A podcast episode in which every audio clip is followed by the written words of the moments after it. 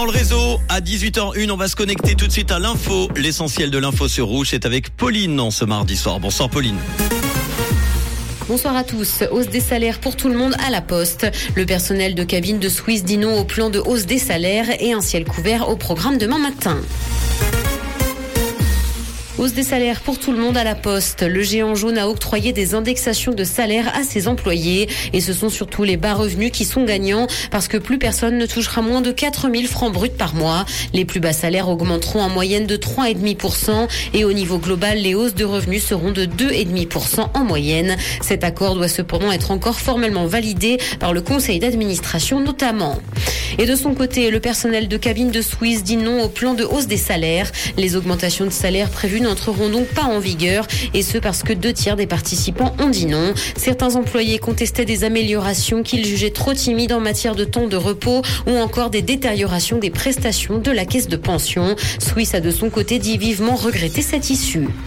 Le nombre de travailleurs frontaliers a augmenté en 2022. C'est ce que montrent les chiffres publiés aujourd'hui par l'OFS. L'an dernier, 380 000 personnes bénéficiaient d'un livret G et la majorité résidait en France, ce qui représente une augmentation de plus de 6% entre les quatrièmes semestres 2021 et 2022. Et 60% de la main-d'œuvre étrangère se concentre d'ailleurs dans trois cantons, à savoir Genève, Vaud et le Tessin. Une majorité travaille dans le secteur tertiaire. Dans l'actualité internationale, en Corée du Sud, les droits d'un couple de même sexe ont été reconnus par un tribunal. Une décision prise aujourd'hui qui est historique dans le pays. Elle a d'ailleurs été saluée par les militants LGBTQ+. L'affaire va à présent être portée devant la Cour suprême. Elle concerne deux hommes qui se sont mariés en 2019 lors d'une cérémonie n'ayant aucune validité juridique au regard de la loi du pays.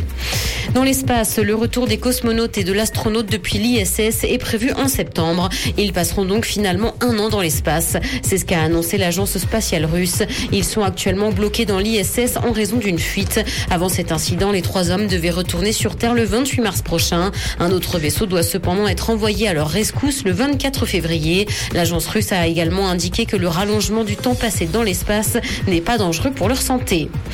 Carnet noir, le cinéaste français Michel Deville est décédé. Il était âgé de 91 ans et il a fait tourner des stars comme Catherine Deneuve ou encore Brigitte Bardot. Il a d'ailleurs été enterré hier, c'est ce qu'a annoncé son épouse. Elle n'a fait cette annonce qu'aujourd'hui, souhaitant que sa famille puisse se recueillir dans l'intimité. Elle précise que le cinéaste détestait par ailleurs les cérémonies. Auteur d'une trentaine de longs métrages, il a reçu deux Césars.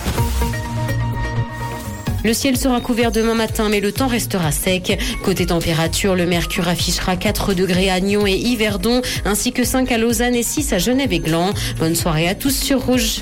C'était la météo, c'est Rouge. Merci beaucoup Pauline. On te retrouve tout à l'heure en fin d'émission à 19h pour l'info.